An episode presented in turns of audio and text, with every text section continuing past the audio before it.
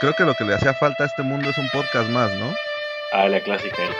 Ay, no, no, no, no, no, yo pago, yo pago, yo pago. No, no, no, no, ay, ya pagaste.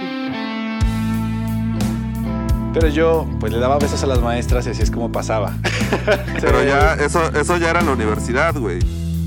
Yo, hasta las patadas gratis, cabrón, porque aquí todo cuesta bien. A mí no me han tocado demonios quiroprácticos como Wendy. Me mama bailar cumbias, güey. Se enamoran, güey. Si nomás les digo hola y se enamoran. Nomás las enamora y la deja, güey. ¿También te decía que no tuvieras novia? No, no, no me decía eso, güey. Porque esas lastiman más que el americano, güey. Sí, güey. Sean todos bienvenidos a Radio Pug. Muchísimas gracias por haber vuelto a esta transmisión.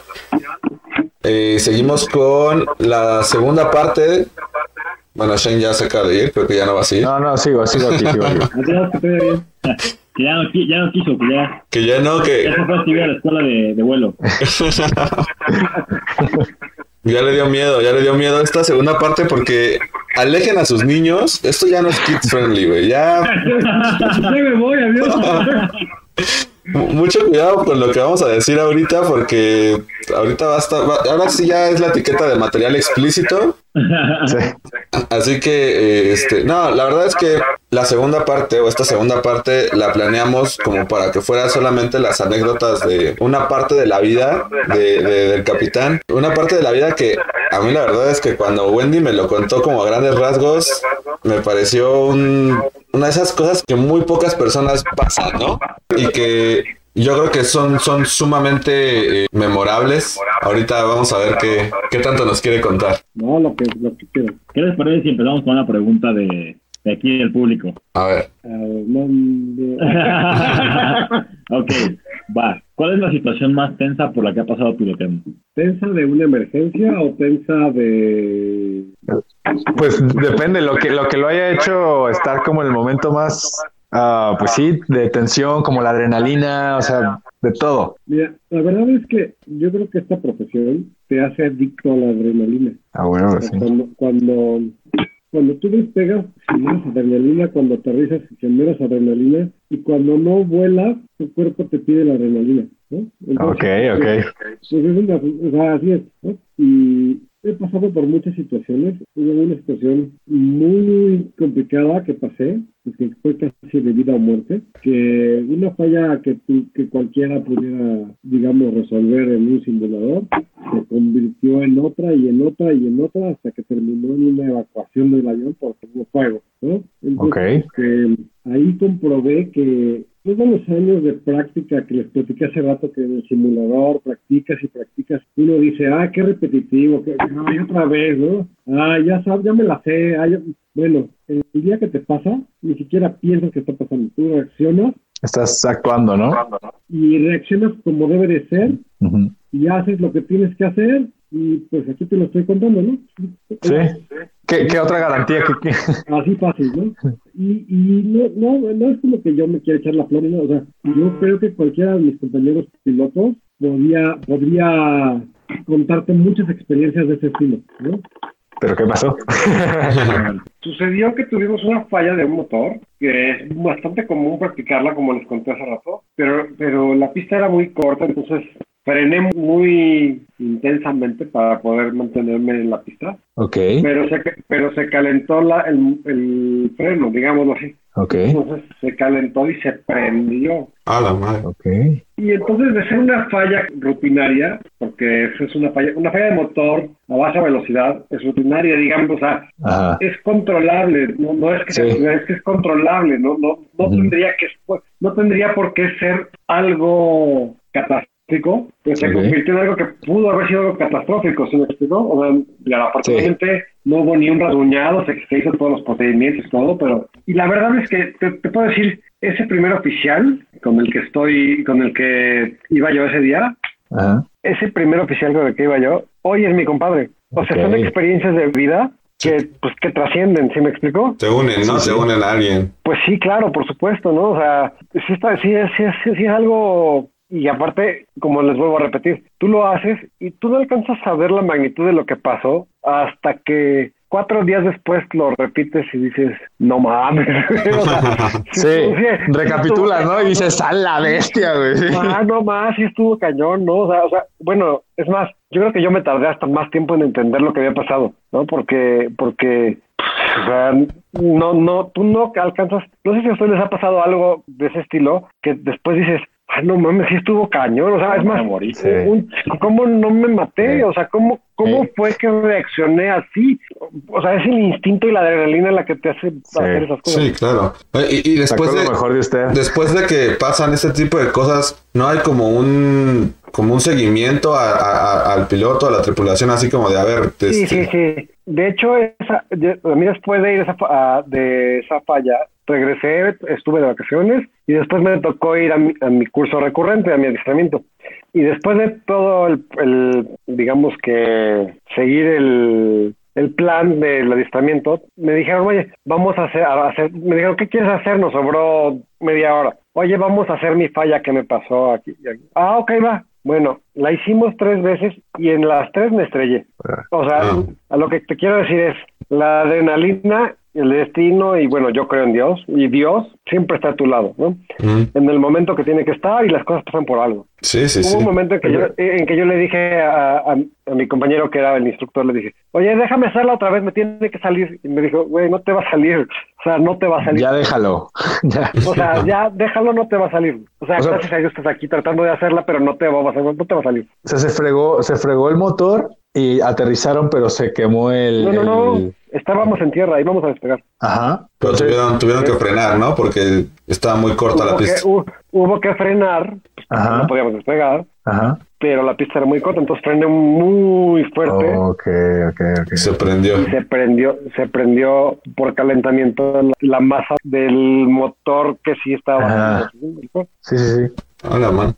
Y esa madre pudo haberse volteado y pinches mil cosas, ¿no? No, lo que pasa es que fue en Congo, eso fue en Congo. Ok.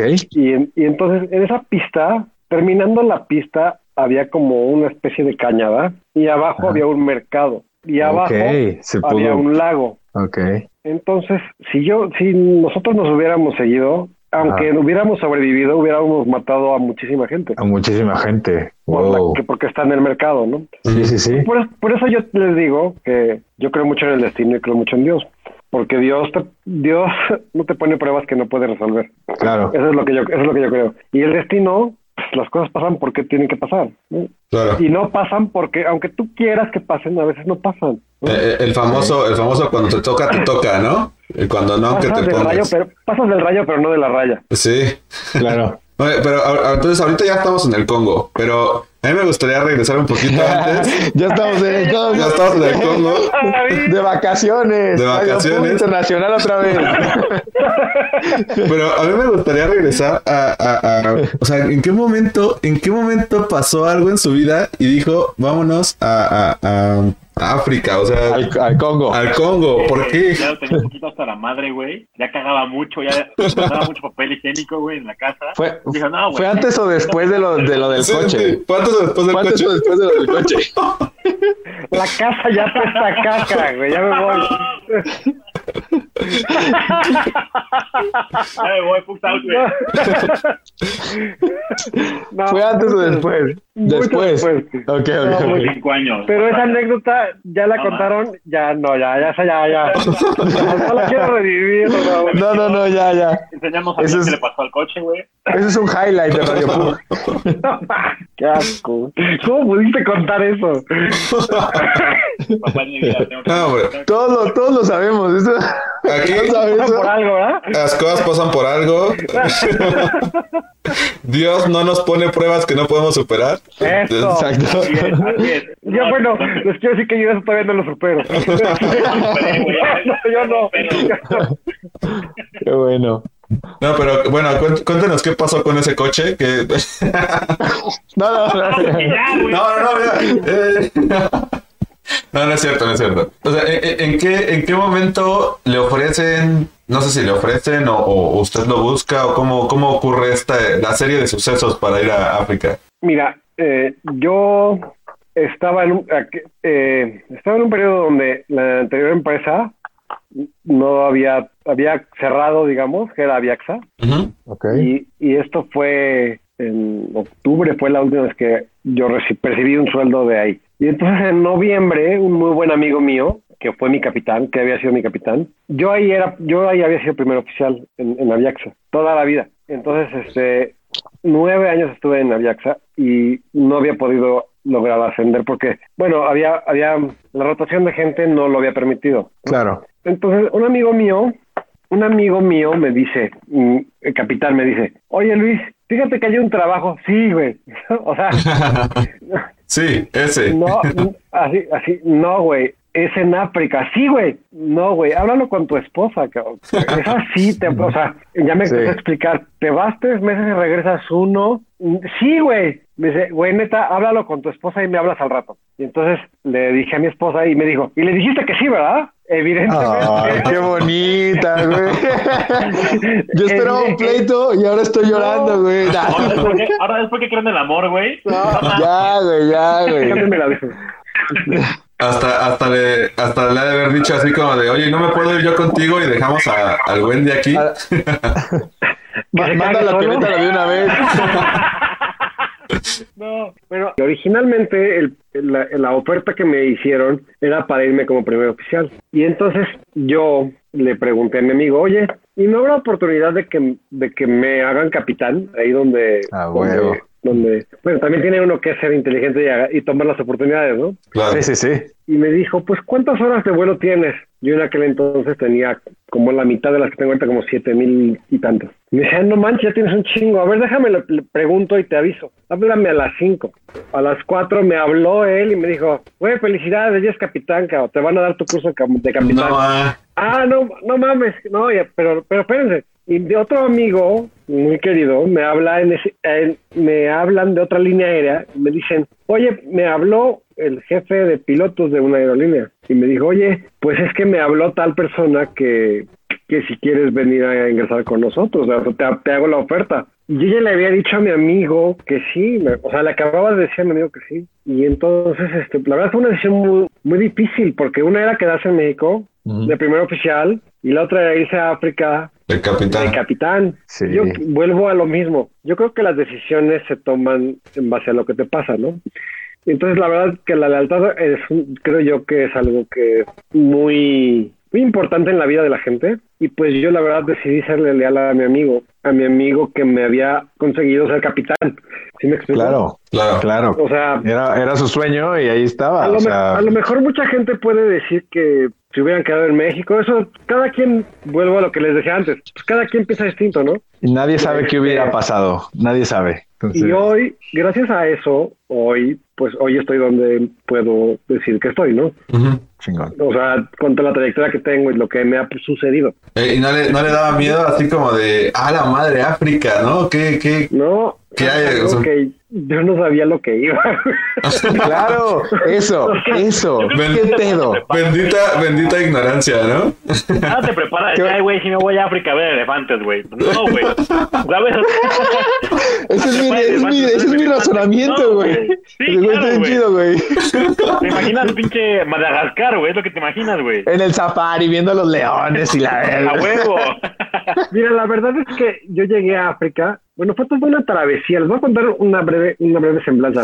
A mí me dijeron, el curso fue en noviembre y en diciembre, me, en noviembre también me fui al simulador y me dieron el aislamiento, fue en noviembre y diciembre y me dicen, bueno, ya te vas a África. ¿Cómo que ya me voy? Pues sí es 22 de diciembre. No, era 20 de diciembre. ¿Cómo que ya me voy? Sí, ya te vas, tienes que ir por tu visa de Congo a Washington y de ahí te vas a África. Y yo, no, no mames, déjame pasar Navidad con mi familia, güey. O sea, Sí, Cuatro o sea, cinco voy- días me- más. Me voy a ir tres meses, güey, no mames. ¿No?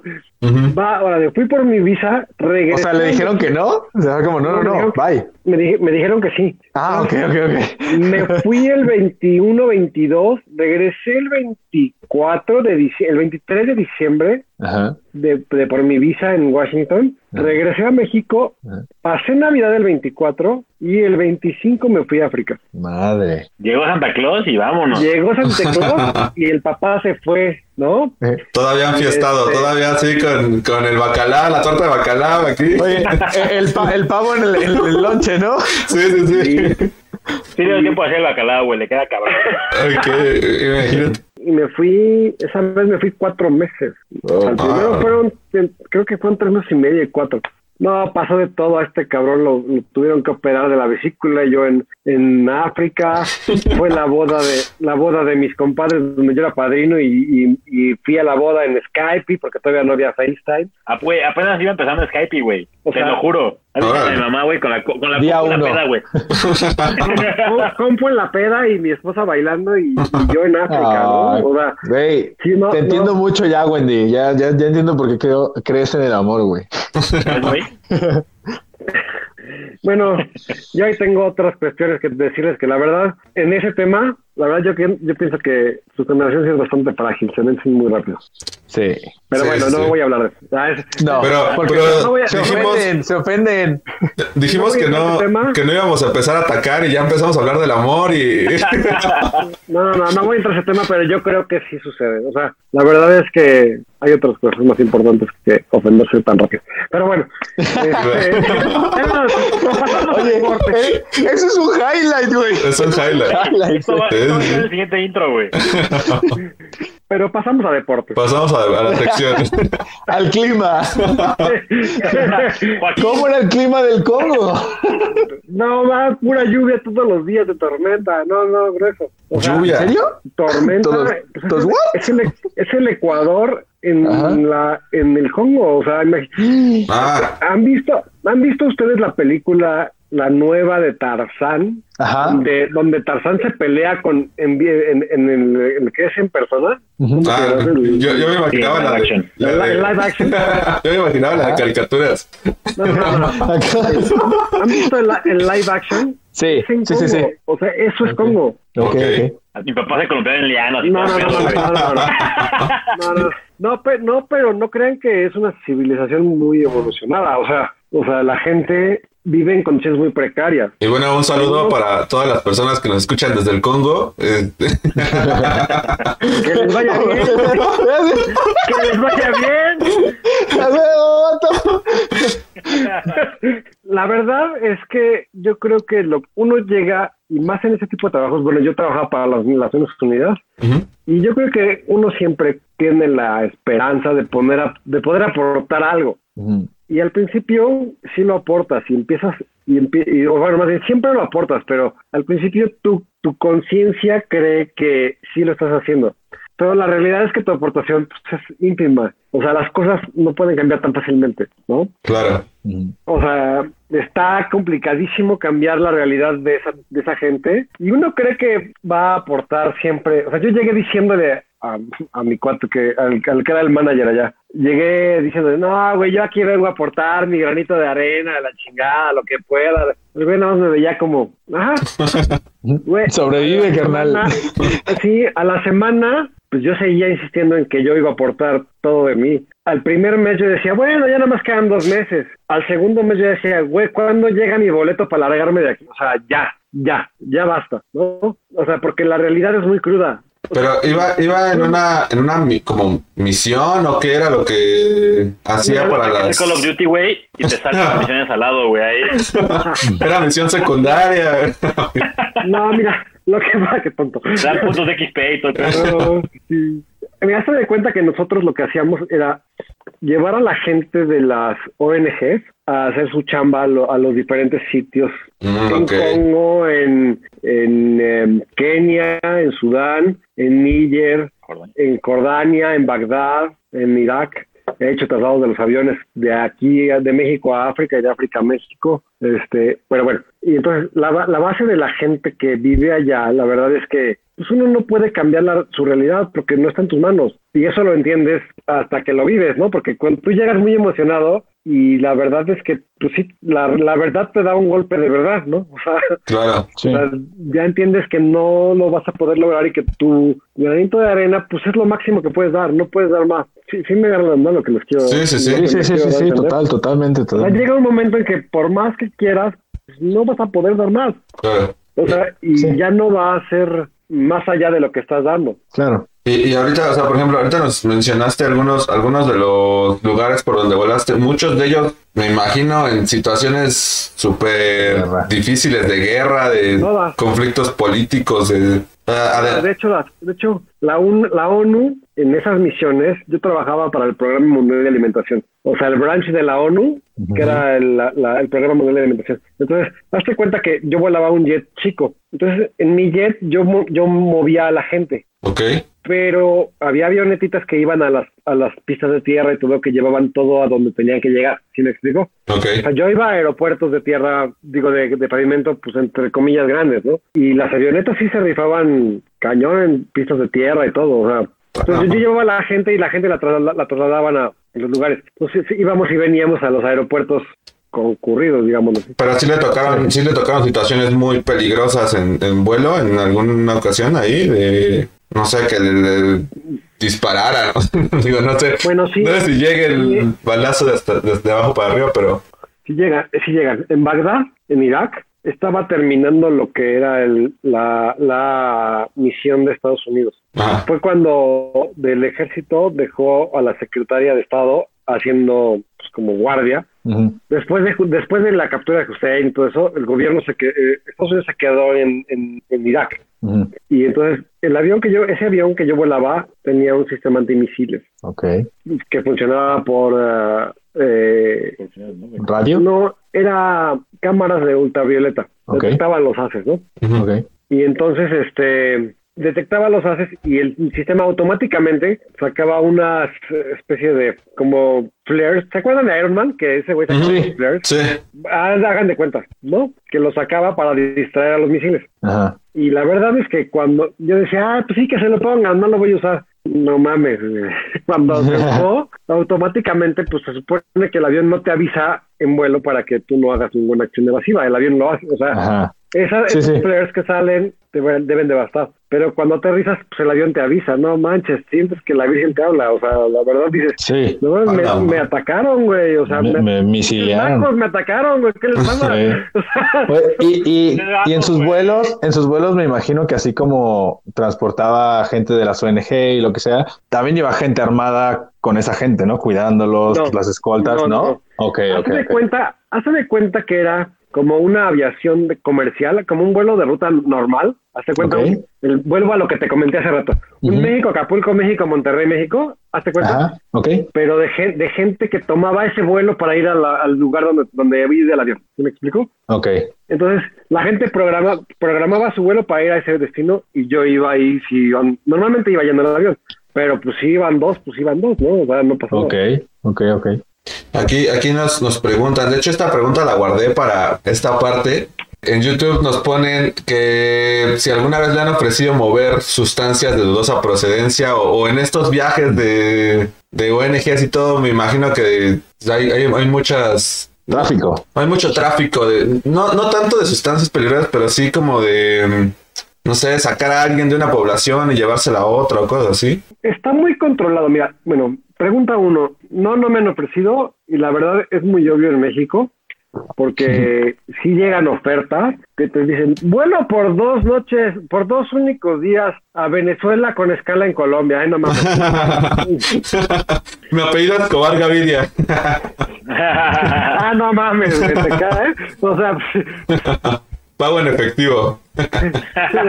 no mames, te cae. O sea, en serio, es muy, es muy obvio y la verdad hay que ser muy naif para caer en eso, yo creo. Yo creo. No juzgo, no juzgo, hay gente para todo, la verdad. Pero no, la verdad no. Y la verdad, yo he procurado. Mira, les voy a contar algo, y no es porque esté aquí Wendy, y ni porque me esté viendo mi esposa. Pero la verdad es que, la verdad es que la, la base en mi vida siempre ha sido mi familia. O sea, yo trabajo para ellos. Todo lo que hago es en base a ellos. Entonces, la verdad es que eso sería un absurdo, ¿no? O sea, hacer una cosa de ese estilo, pues, ¿como para qué? O Sí. sea, no, no, no creo que tenga un objetivo. O sea, no, no le veo una razón. Hay- Habrá gente que lo vea, pues no sé. Y en la segunda pregunta, segunda parte de la pregunta, la verdad es que lo más que llegué a traficar eran cartas, porque era, las, hacíamos como de cor- las hacíamos como de correo allá en Congo, ¿no? Hazte de cuenta, les voy a dar nombres por si alguien que está escuchando quiere googlearlo o buscarlo en un mapa. Ok. Yo, yo iba de la capital de Congo, que se llama Kinshasa, Ujú. A- había un vuelo que era a una ciudad que se llama Goma, así como Goma de borrar, Goma. Como de ahorita la goma, güey, sí existe. Sí, sí existe, la Goma sí existe. ok. Está lejos, está lejos, ¿eh? Está muy lejos, güey. En ese, en el avioncito eran, hasta cuenta, no sé, dos horas, ¿no? Ajá. Por ponerte un ejemplo. Bueno, no hay carretera. La única, o sea, para llegar son dos semanas de camino, río, río arriba, barco y llegar. O sea, no, o sea, no existe una vía para llegar. Eh, y te estoy hablando de un, no sé, México Durango, o sea, México Monterrey, güey, o sea, Ajá.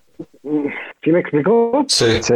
Entonces, lo que les quiero decir es, sí, yo creo que sí se valía traficar, traficar cartas. ¿Sí me explico? Sí, totalmente, totalmente. O ¿Qué sea, correo llega? es que- no manches, ¿cuándo crees que va a llegar el correo? No, no, no, no, no. O sea, el, el que me cargaba las maletas me decía, oiga, ¿le puede llevar esta carta? O sea, Sí, yo no claro, sé si vato. contenía algo, de- algo drástico, pero la verdad es que lo dudo, porque pues, o sea, no, Era una o carta. sea, o sea, quería hablarle a su, la que nos limpiaba el departamento donde vivíamos, era de goma, y dije, y le decía, no me voy de vacaciones, ¿cuánto? Pues un mes, no sé por qué, pues porque me tarda una semana y media en llegar. Claro. Una. Y una en regresar, me voy a estar, me voy a estar ahí unas horas nada más, ¿no? No, pues es que mira, hay una pregunta que dice, este, he hablado sobre Verdansk, la verdad no sé si es sobre Verdansk, no sé dónde está esa No madre, sé ni dónde es. pero el trayecto de regreso, güey, era por todo arriba, güey. O sea, yo me acuerdo que llegó a, a- llegó a Keflavik y nos dijo, güey, se me congeló la barba. Haciendo una foto con los, como así como en la era del hielo, güey, que traen los mocos así colgando, güey, así, bueno, una foto, güey. menos 50 grados, güey. Ah, esa, en ese- esa vez, esa vez estuve en Irak, en Bagdad, con 55 grados de tormenta de arena y como a la semana me regresé y pasé por eh, Canadá, un lugar que se llama Goose Bay, a menos 37. A la madre. O sea, o sea fue, fue, fue un Extremos. juego de pasteurización. Sí, sí. sí. Órale. Y, que- y sobre todo que aguantó, no fue el mismo vuelo, ¿no? No, imposible. No, no, no, no, no. no. Ah, ok, ok, ok, ok. ok. En, e- no. en ese, yo les digo que eran tours, ¿no? Ah, en ese ok, tour ok. me tocó hacer eso, ¿no? Nice. Sí, Aquí, sí. eh, no, Verdansk dice que es como una ciudad del Call of Duty, güey. Ah, no, pues no, güey. No sé si exista realmente, pero pues no, creo que no. Eh, No sé, no sé si quiera compararlo con Bagdad, que es una ciudad real de Call of Duty. Eso Sí. A lo mejor. Y, y, y, por ejemplo, o sea, le- le- les daban, no sé, no sé, alguna advertencia de que, oye, vas a pasar por una ciudad donde te pueden ¿Una aventar un misil o algo así, o, o les decía, ya, está, ya era implícito, ya era como... Implícito, mira, para, para, yo tomé un curso de 15 días para poder volar a Irak. La ONU pedía un curso, y lo, bueno, no sé si lo siga pidiendo, pero yo creo que sí, que, que empieza así, teoría y práctica, detección de minas. Así.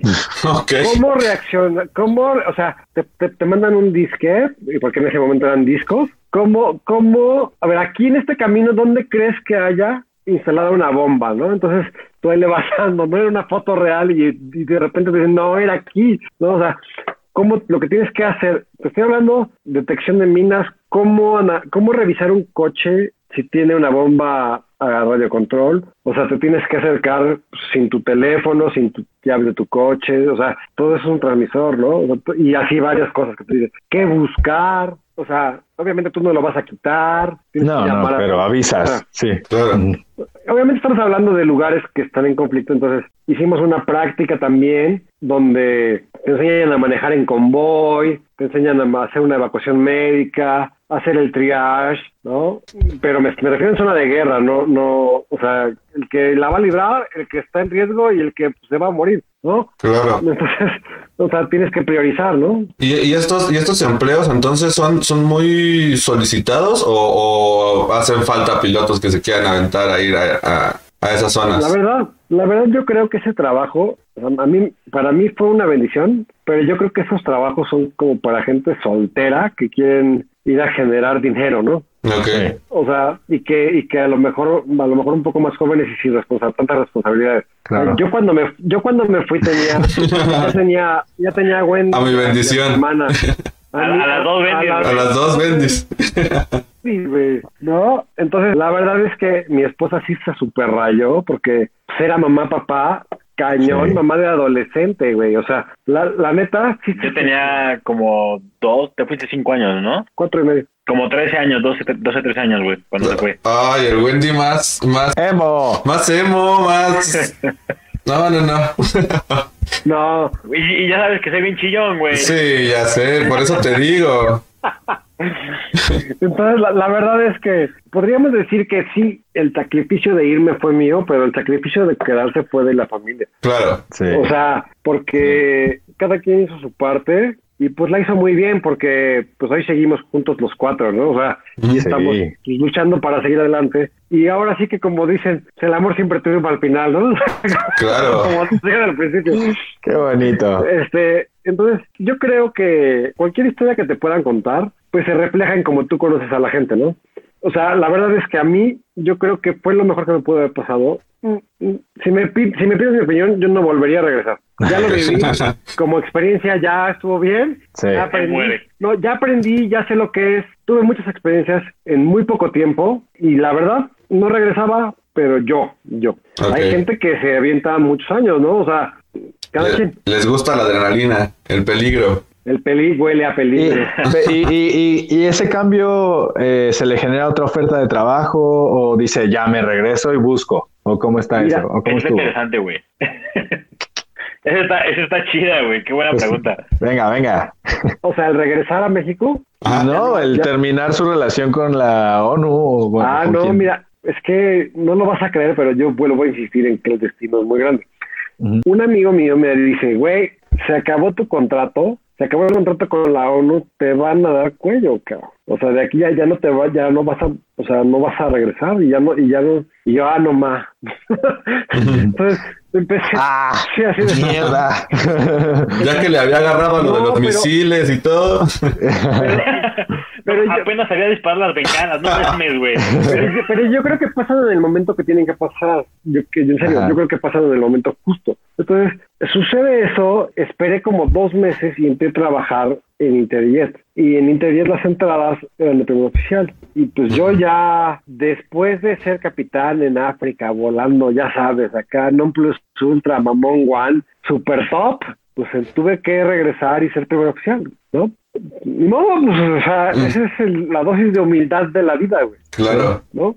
claro, O claro. sea, todos tenemos que entender que hay ciclos y hay situaciones y pues así es la, así es la vida. Sí. Yo entré y cuando entré a mí me dijeron, güey, vas a estar un año y medio de primer oficial y te vamos a, a hacer capitán. ¿Neta? Sí. Deja- ¿Neta? Sí, órale. Bueno, Ah, bueno, al año y medio, al año y medio yo ya era capitán. no, pues está bien. Y, y la verdad, eh, si yo no hubiera aprendido todo lo que aprendí en esos cuatro años y medio, cuatro años y en África, yo creo que no hubiera podido tener, creo yo, que tuve una carrera muy satisfactoria, successful en inglés, como, pilo- como piloto en interior, como capitán en interior, creo yo. Esa es mi percepción. Habrá gente que te puede decir, nada, se puede ir un pendejo, ¿no? O sea, cada vez no sé. Oh, todos tienen opiniones.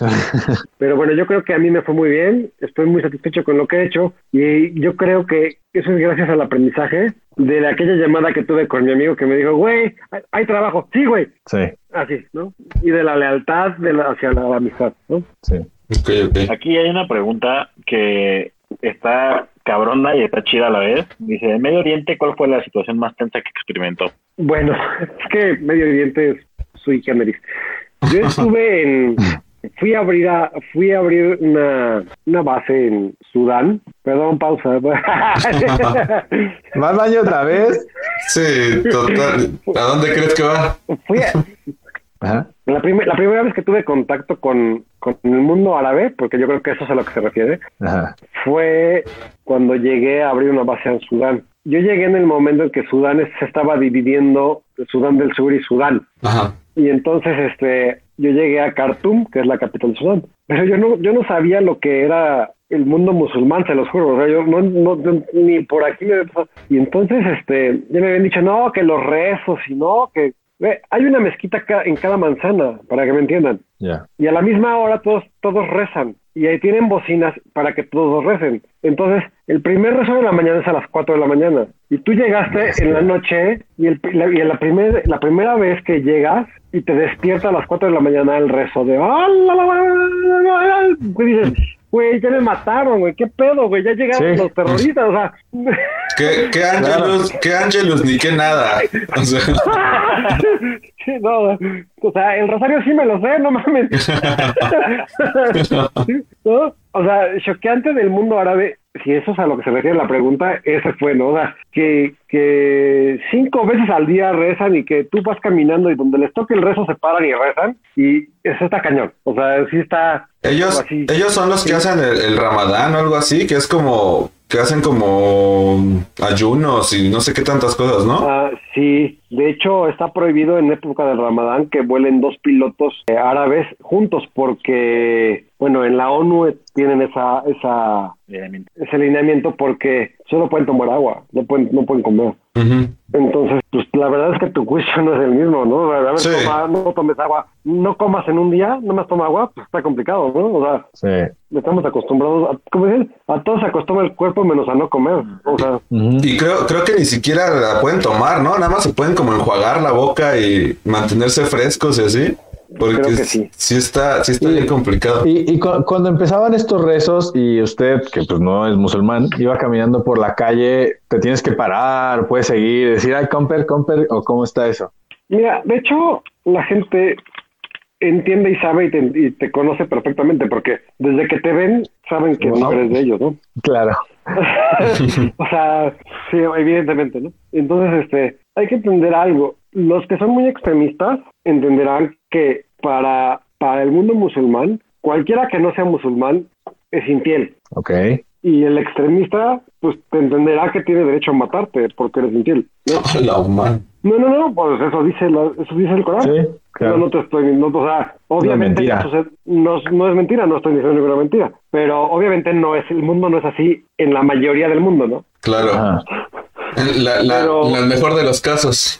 ¿No? Pero, pero tú tienes que entenderlo, tú como infiel tienes que entenderlo así, ¿no? De hecho, hay algo que no tuve la oportunidad de decirles, pero por ejemplo en África, en, en África, en África negra, tú eres el, o sea, sí hay racismo contra el blanco. O sea, ellos te gritan cosas. Porque, Es justo lo que quería entrar porque, o sea, nosotros conocemos el racismo, pero hacia la, hacia la gente de color, hacia la gente de todo tipo de piel, ¿sabes? Pero allá la, la, lo que yo he escuchado y lo que me han contado, este, pues, o sea, pues es color rosita, güey, o sea, no mames. Vas allá, güey, y allá la gente, lo normal es ver gente de color negra, güey. no, morada. pues, O sea, o sea, sí, güey, ¿sabes? Y creo que me contaste alguna vez de, de la gente albina, ¿no? Que también les gritan cosas, o sea, Hay, hay negros albinos, ¿lo pueden entender? O sea, hay Sí. negros blancos. Sí. ¿Pelirrojos Sí. hay? o sea, al negro, al- los negros albinos Ajá. Antes en Congo se los comían. Ah, la. Ok. El negro albino es un blanco. Bueno, creo que, creo que para, para entender un poco esta situación, güey, hay que, hay que entender cómo es la situación que se vive en estos países, güey, ¿no? O sea, tú lo puedes contar, ¿no? La gente se muere de hambre, Sí. literal. O sea, la, hazte cuenta que la gente planta su, su hortaliza, como no tiene terrenos, la gente de la hortaliza está en el camellón de, de tu calle. Ahí es, ahí es la hortaliza. Ok. O sea, si alguien llega a atropellar, ah, o sea, hay ríos de gente que va caminando. Y si alguien llega a atropellar a uno, lo tapan con una ramita y lo brincan y sigue el que sigue. Y le pasan encima, güey. Y... Pero ¿cómo no tienen terrenos si pues es enorme, ¿no? O sea, es como hay un chingo de No, terreno. no, o sea, no, no hay. O sea, ganan. no, yo, yo había un chavito que intelige- muy inteligente, Ujú. tenía como 9, 10 años. Y entonces, cuando yo llegaba al aeropuerto, él me decía, capitán, le voleo sus zapatos. ¿Y cuánto me cobras? Un dólar. Vale. Diario me voleaba los zapatos, ¿verdad? Evidentemente. y entonces un día yo lo vi que traía en su bolsita un cuaderno. Y le digo, ¿y qué pedo es que Es que de aquí me voy a la escuela. Ah, no mames, ¿sí? ¿Neta ibas a la escuela? Sí. Y entonces le regalé un lápiz. Oh, güey, te regalo mi lápiz. Cuando me traigas el lápiz así, te doy otro. Bueno, al día siguiente me trajo otro lápiz. Le digo, no, güey, no que le saques puta, güey. Acábatelo, güey, ¿no? O sea, y entonces, y entonces yo le regalaba otro lápiz o le regalaba una pluma, ¿no? ok. Ese es el granito de arena que tú puedes poner. Mm. Porque la verdad es que no le pagan ni a la policía ni a los militares. Ok. ¿Puedes entender el, el tipo de corrupción que había? Sí. Sí, sí, sí. O sea, el primer día que, el primer día que yo llegué, me- un, un negrito me robó mis cigarros que traía yo aquí en mi bolsa de mi camisa. Ajá. Y yo, y yo lo cor, y yo lo correteé, güey, pendejo. O sea, yo dije, o sea, perdón, pero dije, ¿cómo me van a robar unos cigarros, güey? O sea, ¿cómo? Vengo de México, güey. O sea, ¿no? No mames, ¿cómo, güey? Hay que sacar, hay que sacar el barrio. No, ¿Saben qué? ¿Saben qué hizo el, el negrito? Me los aventó de regreso. ¿En serio? Y, y después me explicó el que era mi chofer. Me dijo, te lo regresó porque si a ya lo ibas a alcanzar y si a él lo meten a la cárcel, se va a quedar un mes porque no tiene para pagarle al policía. Ah, O sea, ok. se va a quedar entambado un mes por unos cigarros. Dijo, no, a la chingada, ¿no? Toma tus cigarros, ¿no? Claro, claro. Y, pero fue el primer día que llegué. O sea, ese fue, yo llegué, me bañé, hablé con mi esposa y me fui a cenar. Eso fue lo que me pasó, el primer día. dale. Eh, Y el tema, el tema de la comunicación, ¿qué tan, qué tan sencillo era? O sea, sí, sí había como para, no sé, un ciber o algo así para conectarse o cómo, cómo le hacían. Bueno, es que en aquel, en aquel entonces, Güey, fue, fue hace 11 años, 12 años, güey. Sí, sí, sí. Sí era. Ya avanzado, cabrón, Sí, no, no, cañón. No había en aquel iPhones. entonces, en aquel no, en aquel yo tenía una BlackBerry, güey. Nos, nos comunicamos por BB Ping, güey. Me acuerdo perfectamente, güey. no mames, qué pedo. Entonces, era para que yo lograra comunicarme por Skype, güey, era una, un logro, güey, porque mi conexión de internet, o sea, güey, No, hoy no. nos quejamos de que no jala y la chingada, no, no mames. Sí. No se escucha el micrófono, Ah, no escucha el micrófono, no. No enlazo la llamada, güey. Güey, Sí, sí. yo me acuerdo que en la boda de mi tía, güey, cuando teníamos el Skype en la compu, traíamos una, una USB de banda ancha, güey, con el pinche... Sí. Ah, claro. La, la antenita, güey. sí, sí. Sí. La antenita ahí por toda la fiesta, güey, así, güey. Y ni así Sí. se comunicaba chido, güey. O sea, no, güey. Y eso, y eso que ya era banda ancha, que se supone que era lo, lo más moderno La todo. banda ancha, güey. top Sí, notch, no, no. sí, sí, sí. Eso porque mi tío es ingeniero de sistemas, güey. Si no, güey, pues, quién sabe cómo le hemos hecho, güey. Eh, y por ejemplo, por ejemplo, bueno, creo que me voy a quemar aquí, pero eh, a veces dicen que hay personas que van a Cuba y que llevan cosas como para intercambiar y así con, con los con los Lugareños. habitantes, con los lugareños.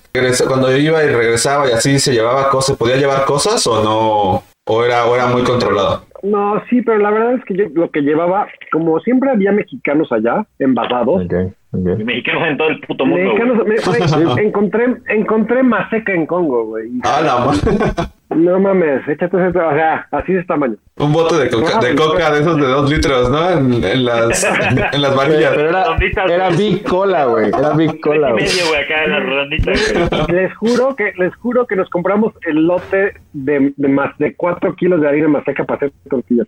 La gente no sabía para qué era, ¿están de acuerdo?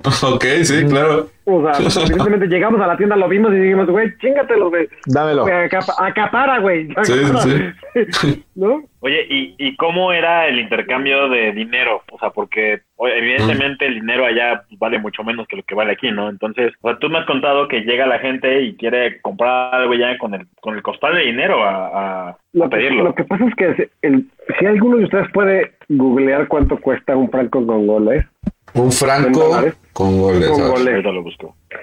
la gente, o sea, la moneda corriente son 500 francos congoleses. Esa es la moneda, es como si dijeras la de 20 baros, ¿no? 500 Ok. francos congoleños son 5 pesos. Un peso mexicano son 95.8 francos congoleños. Bueno, Ajá. entonces, si yo compro, ¿qué te gusta? ¿Una tele? ¿Cuánto cuesta una tele? 5 mil baros. Así, a la, Sí. la- así jodida. Sí. ¿Cuántos son 5 mil baros en francos congoleses? Ay. Este. 400, Siguiente 400, pregunta, siguiente pregunta. 479.414 francos. ¿Crees que la gente cuenta 479 mil francos? O sea, la gente llega con una bolsita que pesa un kilo y medio y esos son 479 mil francos. güey. A la es, es como, es como lo que hoy pasa en Venezuela, ¿no? Que llevan así sus fajos enormes de billetes. Bueno, eso pasaba en aquel entonces, yo no sé cómo está la moneda hoy, pero eso en aquel entonces así pasaba. O sea, uno llegaba con dólares y esto, estoy hablando de, de qué año, en 1900, no, 2000, no, en 2000, no te aceptaban billetes de menor denominación de 2005 Órale. porque podían ser falsificados de dólares. Entonces, la moneda corriente se convierte en dólar, porque pues, así es. O sea, al, a- al, el momento en que su moneda no tiene valor, pues la que vale es el dólar, ¿no? Entonces, todo lo pagas en dólares. Mm. Todo, todo tu comercio se vuelve en dólar. Lo poco que compras a comercios realmente locales, pues, te lo aceptan en dólares. ¿no? O sea, tú vas y compras Claro. dólares, en dólares. O sea, porque la moneda local no vale. Claro. Eh, Y, por ejemplo, ¿cómo, cómo, cómo controlaban? Sí, les controlaban mucho a ustedes el, no sé, el tráfico de, ciertas cosas de, de allá para acá. No sé.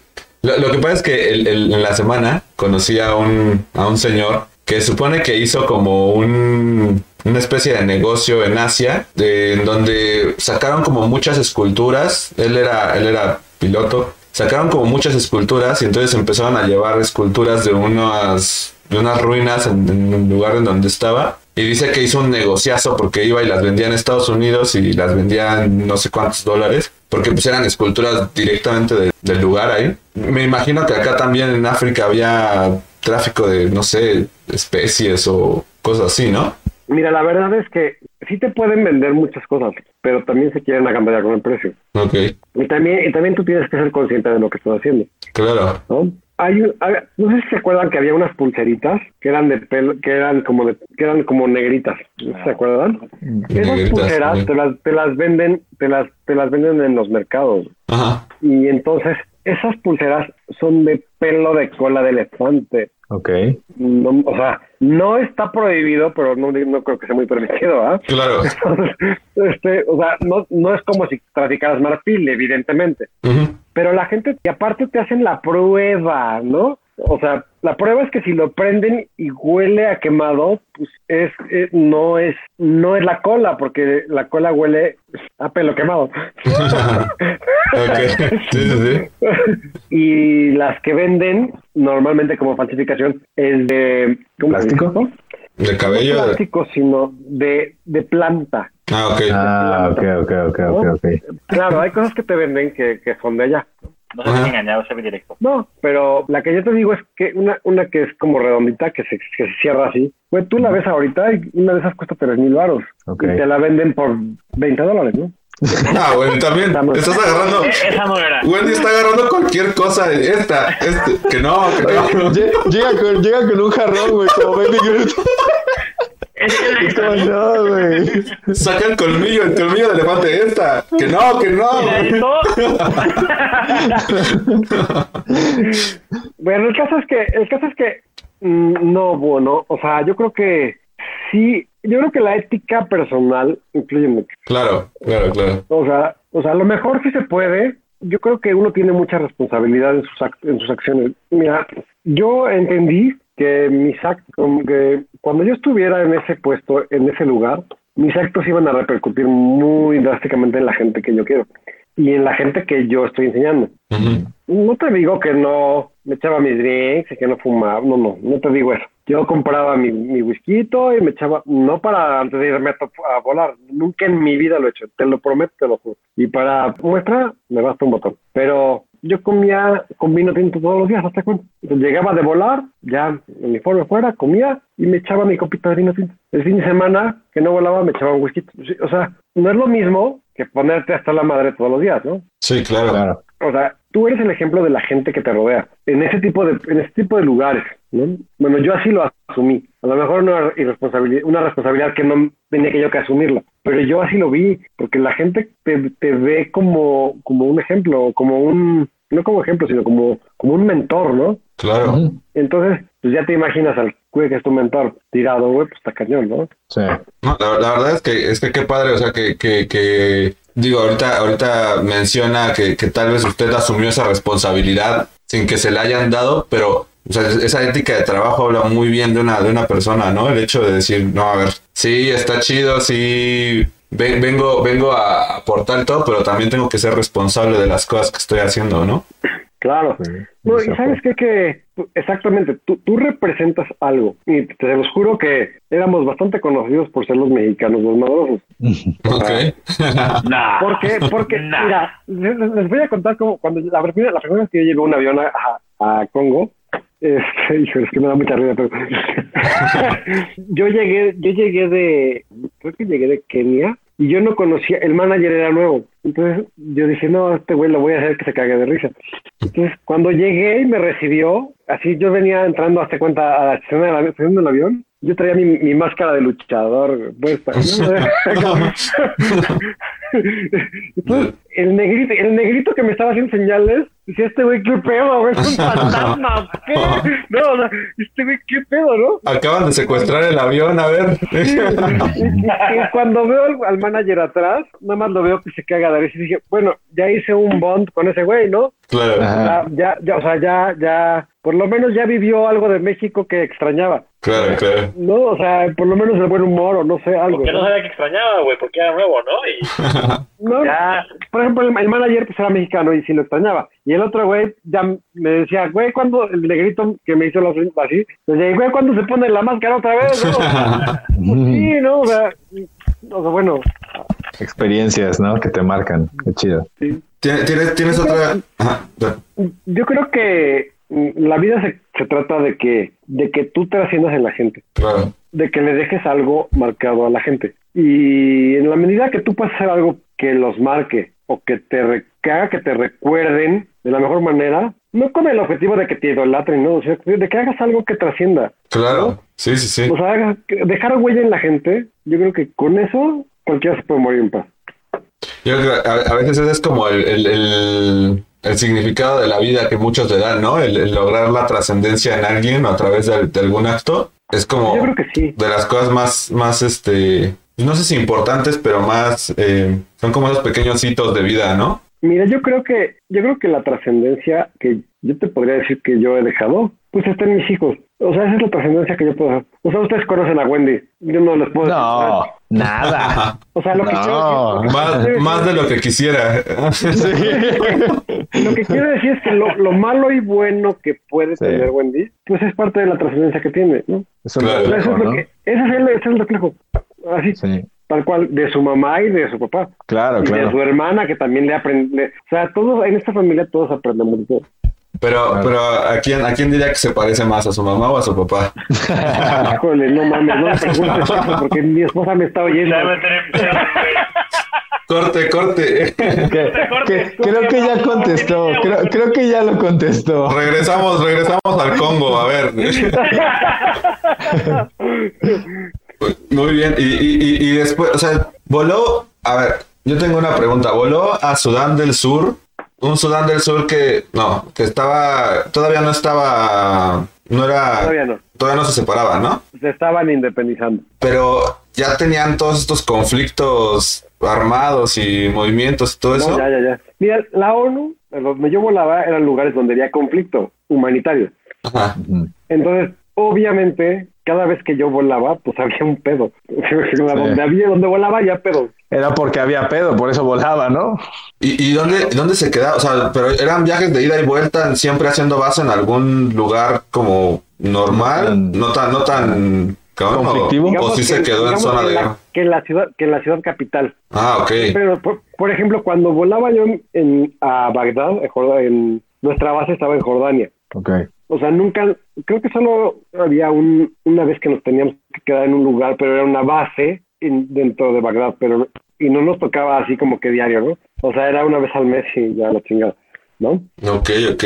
Bueno, pero güey, del otro lado Ajá. era era estresante, güey, porque no, o sea, el internet todavía no llegaba a la capacidad que hay hoy, güey. No puedes mandar un WhatsApp y decir, ay, güey, estoy bien o estoy aquí o estoy acá. Yo me acuerdo que una vez, uno de los últimos mensajes que fue, güey, fue, me estoy quedando en un búnker, estoy bien, está la guerrilla, güey. Ah, cabrón. Y 12 horas después, güey, no sé cuánto tiempo después, güey, fue como verga, güey. O sea, no, no supimos nada hasta no sé cuántos horas después, güey. O sea, fue, fue era estresante, güey. Era un, era un nivel de Sí, sí, sí. súper cabrón porque no sabías qué chingada estaba pasando. Porque aunque quisieras hacer algo, güey, estaba ¿Qué a haces? tres días de distancia, güey. No, no llegas, güey. O sea, No, no llegas y aunque llegues, güey, no te dejan pasar, güey. sí. ¿Sabes? O sea, creo que vas a llegar, güey, de mi papá, güey. Está- No mames, no, güey. No, la chingada, güey. Sí. Mira, vola- eh, cuando estábamos en, en Kenia, volábamos, las misiones eran a Somalia. Uf. Y volábamos a un lugar que hoy es la ciudad más peligrosa del mundo, que se llama Mogadishu. Mogadishu, Ok. ok. ¿Se acuerdan de.? No, pero no sé si ustedes la vieron, porque ya no es de su generación, pero hay una película que se llama La caída del halcón negro. Sí, claro. Buenísima. Que un, que un helicóptero lo tira a la guerrilla, un, Sí. un Apache, me parece que es. Un Apache. No, no, no, no me acuerdo. Bueno, pues sí existió y esa ciudad es Mogadishu, güey. Y hoy sigue en guerrilla, güey, ¿no? Entonces, No, a mí me Y- tocaba llevar, llevar gente en la mañana y esperarla a las 12 del día que regresara a la 1 de la tarde. Entonces, había que llevarla temprano, dejar, estacionábamos el avión, lo cargábamos de combustible y nos llevaban a un búnker, a una a un descanso de como de seis horas, a un búnker, güey, a una base, así, era un, una caja de tráiler dividida en dos, con dos habitaciones, la hicieron habitaciones, y rodeada de costales de, de tierra, de búnker, güey. Ok, eso era un búnker. Wow. Y nos, y nos llevaban en camión, en, cami- en camión blindado, en coche blindado, Ajá. porque salían, a tres kilómetros del aeropuerto estaba la guerrilla. Y no, no, hubo, no hubo alguna ocasión en donde dijera así como de, híjole, pues ahora sí la veo muy, muy, muy complicada, que, que vayamos a poder salir de aquí. De ahí no, pero de Bagdad sí. En Bagdad siempre había como conflictos en el área militar del aeropuerto. Entonces, este, sí, sí, siempre hay como alerta, ¿no? Ahí, ahí siempre hay conflictos. Ahora no sé cuánto- qué, tan, qué tal está. Sigue habiendo, se acaba de haber un atentado hace como una semana, creo. Pero, pero, sí, sí, sí. O sea, más bien, ¿sabes qué pasa? Que te acostumbras. güey. Sí, lo, sea, lo vuelves cotidiano, ¿no? Ya es como que, sea, bueno, Sí, el, el hábito hace costumbre, la costumbre hace ley, ¿no? Entonces, pues como es normal que te estás cuidando, pues es normal. O sea, es como el chilango. El chilango siempre que anda caminando vergas, ¿no? Ya. Sí, sí, ¿no? Es, es así. Y cuando llegas a provincia, ¿qué te pasa? Pues, güey, no, güey, estás en, agua, en aguas, cabrón. O sea, estás en aguas. Tra- Tranqui, güey. Si no hay choro cerca, no pasa nada. Sí. Yo, me- yo me acuerdo cuando íbamos caminando en aguas, güey, íbamos con Topi y con, con este Justin. Ey, güey. pero, Güey, que íbamos así. Yo iba así, güey. qué güey, pero, no- a ver, contexto, eran las 4 de la mañana, no nos subió un taxi ni un Uber, eh, íbamos saliendo de un pinche desmadre, o sea, obviamente está peligroso, güey. No, no, no, en, en, eh, los chilangos son las 2 de la tarde y van así, güey. sí, claro, claro. Come on, man, come on, man. Oye, es como, es como cuando íbamos por Wendy, ¿no? La, la- aquella vez de Acapulco que me decías como de... Es que a Wendy le asusta Ah, como sí. ir hacia, hacia esos estados, pero a mí me asusta venir por él a México, a- Claro. aunque, son, aunque son las 2 de la tarde. Y sí estábamos planeando el, el viajecillo y fue como, no, pues vamos a Iztapa. Y Wendy, no, no mames, güey. Es que la neta, Michoacán no, güey. Y yo así de, vato, neta, vives en el Estado de México, güey. Fue como, como, no me jodas, Wendy. Vi- Vives en una ciudad en donde no ha entrado ningún cártel porque tienen miedo, güey. De la delincuencia, güey. O sea, no, no, no. No, pero sí, o sea, como, como, como mencionas, sí, ya lo, lo- me imagino que ya lo vuelves cotidiano y ya te, pues ya como que un poquito te, te, te vuelves inmune, ¿no? A, a, a toda esa información Sí, por todos lados. Muy bien. Wendy, ¿tienes otra, otra pregunta por ahí del, del Instagram? Y ya, ok, sí. ¿Ha volado un avión de combate? ¿Cuáles son las diferencias más abruptas? No, no he volado avión de combate, no soy militar, empezamos con eso. Los aviones militares son muy maniobrables, pero poco estables. Es la diferencia entre un avión militar y un avión comercial. Ok. El avión comercial es muy estable y, y poco maniobrable. ¿Qué quiero decir con eso? O sea, un avión comercial no lo puedes hacer así, tan fácil. Claro. Y el, y el militar, pues lo haces así y le das la vuelta y lo giras. Y... ¿Pero sí se podría? ¿O no? No, pues si quieres lo haces, pero pues no, o sea, los aviones Pero- hoy tienen tantos sistemas que no te dejan. A ver, por Ah. ejemplo, la película de Spider-Man, de Amazing Spider-Man 2, en la cual no hay luz, no hay red, no hay torre de control. y vienen dos aviones así en chinga y los dos al mismo tiempo se hacen así. ¿Se puede voltear? Una. Sí, no, no, ni de pedo. O sea, Güey, es que Oye, una película, güey. Y, y, pasan hay, hay otra película como no me acuerdo cómo se llama esa madre, pero es una película en la que son dos pilotos y, y juegan a eso, ¿no? Que juegan como según a chocar y no se dicen a qué a qué lado van a girar el avión y pasan así. a ver, güey. Yo siempre pensé que se podía hacer eso. güey. Mira, la verdad es que la aviación en el mundo hoy se trata de que sea más segura, güey. No mames. Ok, ok, ok. Bueno, pero yo creo que esta- esto a todos nos, nos tiene colgando en un hilo y queremos saberlo. ¿Cómo conseguías alcohol allá? Sí. bueno, O sea, o sea, ¿cuál era el procedimiento? ¿Cuál era el protocolo? ¿Cómo le hacías? ¿Y qué tan caro era? ¿Cuántos ¿Y qué tan caro cuántas era? ¿Cuántas bolsas de billetes llevabas? Sí, sí. la, la verdad es que no era tan complicado. ¿Cambiaste una foto mía? La verdad es que en la mayoría de los países no es complicado porque como, como son vuelos, mira, en Congo, pues es ahí la venta de alcohol no está prohibida, o sea, no pasa nada. En eh, donde donde sí batallé un poco fue, por ejemplo, en Jordania, que, que es musulmán, pero pero no tanto porque como yo había había duty free, yo hacía vuelos internacionales y ir a Irak era un vuelo internacional. Cuando yo regresaba, yo pasaba por el duty free, entonces yo pasaba y compraba mi botella de vino para que si, me- si se me acababa para comer. ¿no? Tampoco creo que me la diría borracho nomás. O sea, no, no, no. o sea, no, pero, o sea, no, no. Ahorita, no. Todos así. Sí, no, no. No, ¿cómo, cómo cree? ¿Cómo cree? Por ejemplo, en, en Sudán, si os voy a contar, que me tocó ir y estar atorado ahí en Sudán como una semana y la gente que estaba allá estaba vuelta loca porque no sabía qué, qué onda y, llegó un cuate, un negrito y nos dijo, oigan, pues yo vendo whisky. No mames, pues ¿de dónde lo traes? Lo traigo de Chap. ¿Cómo que de Chap? güey? Pues, sí, no traigo. A ver, pues, ¿y qué sí está bien? Decís, bueno, sí, va, órale. ¿No le, ¿No le dijo? Mira qué coincidencia, yo compro whisky. Mm, mira, qué pequeño es el mundo. No, y entonces llega con una bolsita de ese tamaño de whisky. Oh, no. Y yo así, ah, no más, tengo que comprar eso. ¿Y era caro? ¿Era caro? Ese, ese poquetcito. La, la, la neta ni me acuerdo, la neta, pero pues así. Así, así de fuerte estuvo. Yo creo que, yo creo que, yo creo que la gente que lo necesitaba lo pagaba. Ok, ok. Esos son los más peligrosos, ¿no? Así me Sí, han, no, te puedes quedar ciego, no mames, ¿qué estás tomando? así me han dado es- mezcal. Tomado de todo. Oigan, yo traigo mezcal de Oaxaca y trae una cosita así y Sí, ya, güey, se acabó. un gusano, güey. y todos caen. Todos caen con eso. Es muy común que, los, que, que la vida de piloto se vuelva en borracheras o cosas así. O sea, los pilotos comúnmente se vuelven alcohólicos o no. Yo, yo creo que es un mito más que una realidad. Ok. porque, o sea, sí sucede, pero sucede lo mismo que en cualquier otra profesión. Claro. ya. O sea, no, no, no, no. O sea, la verdad es que la gente cree que los pilotos ganan millones, tienen 10 mil viejas y, y, y chupan como si fueran millonarios. O sea, no mames, claro que no. O sea, no. A veces lo asocian, lo asocian a veces como a la presión, ¿no? Como que lo- los trabajos en donde hay más presión como que son más Pagados, más remunerados. pagados Ya. y buscas como salir de esa presión rápido con, con ese tipo de cosas O sea, o sea, sí sucede, pero yo creo que no sucede más que lo que sucedería en, en otros. en cualquier otra. En, güey, a ver, ¿cuántos jefes no andan con la secretaria, güey? Claro. Sí. Sí, o, sea, sí, sí. o sea, perdón, o sea, no, no, no, no hay que ser tan drásticos. Lo que pasa es que está muy, yo creo que está muy criticado, Sí. ¿no?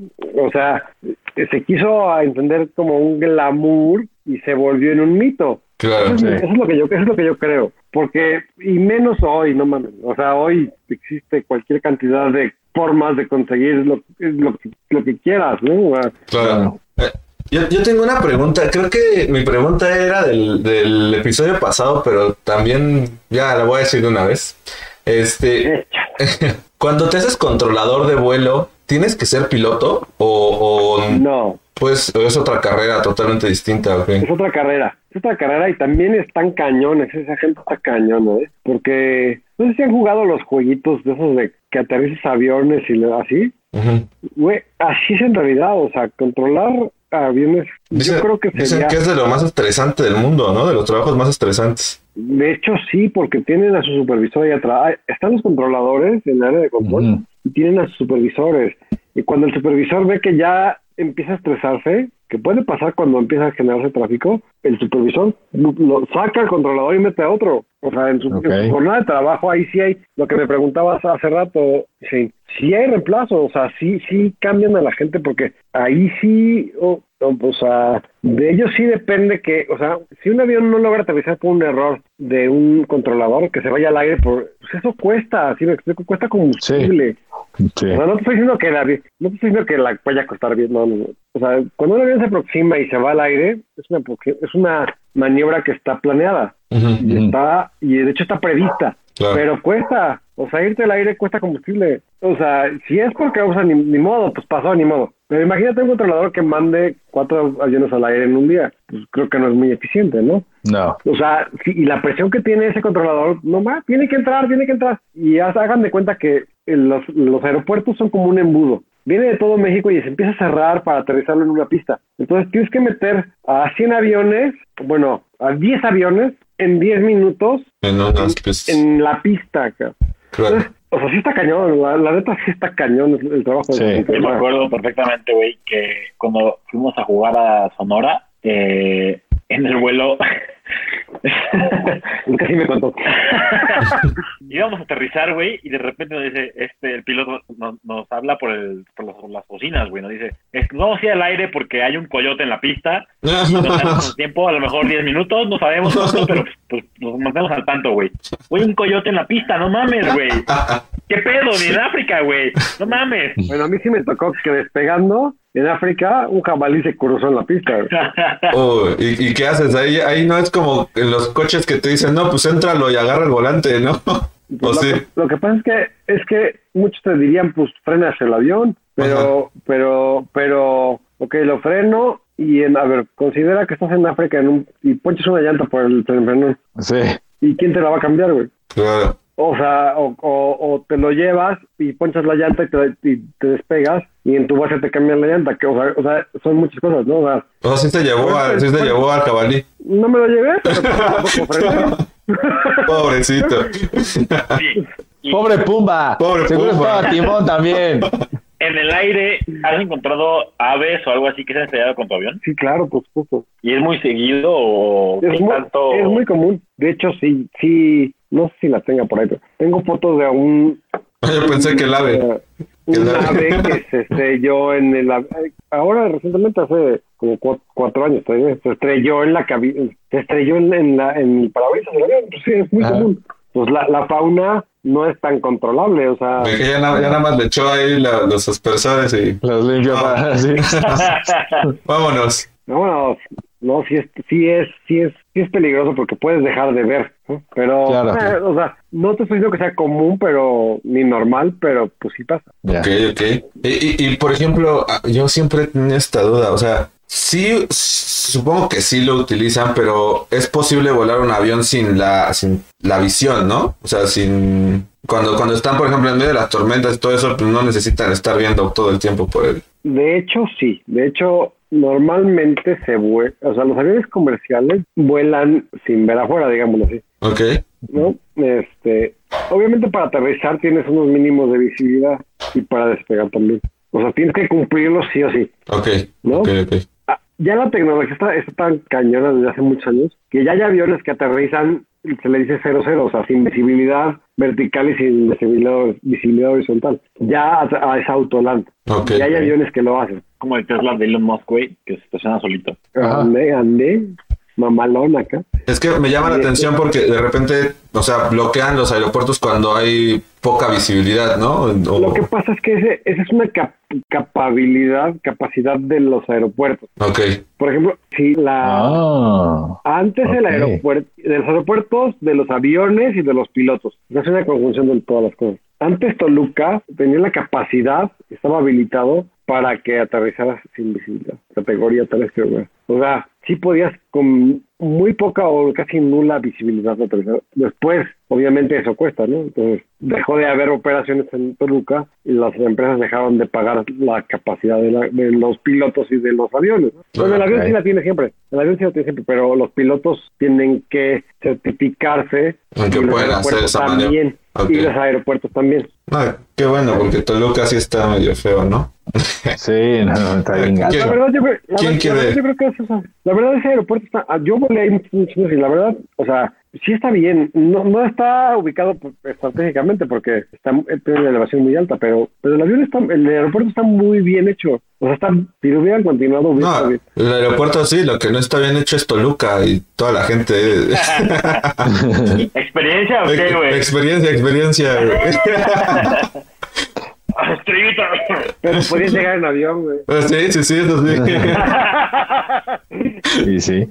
Uy, eh, otra, otra pregunta, mi Wendy. Sí, la verdad es que hay una que dice cuánto ganan, pero creo que ya lo medio resolvimos, güey, en lo que decían que creen que ganan mucho y que tienen viaje y todo.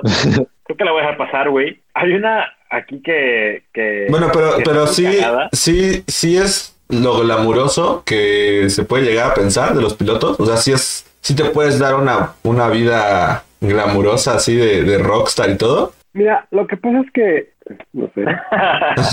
La verdad es que cuando vuelas en la aerolínea comercial, tienes muchos beneficios de aerolínea, como, como pases vacacionales. No sé si se acuerdan que Wendy tuvo una, una temporada que vivió en Cancún. Sí. Entonces, su- su- sus vuelos costaban una bicoca, la verdad. O sea, había descuentos. O sea, ese es el. Ahora, eso, es- eso era el glamour, ¿no? O sea, Claro. que, que las prestaciones que te daban, evidentemente, pues bueno, no te pueden dar otra prestación. Una línea aérea, como qué prestación te puede dar más que un? Un, un avión. Ahí te prestamos el avión para que, que lo vueles. No creo. Hay una que dice, ¿qué opinas de los flat earthers? Los que, los que piensan que la Tierra es plana. Yo creo que yo creo que si creen que, que el sol sale con un volado, que no mames. Sí, o sea, como, o sea, que le vas así, sale el sol y así la luna. o sea, Ay, güey. sí. Creo que esa, creo que esa pregunta no tenía, no teníamos que decirla.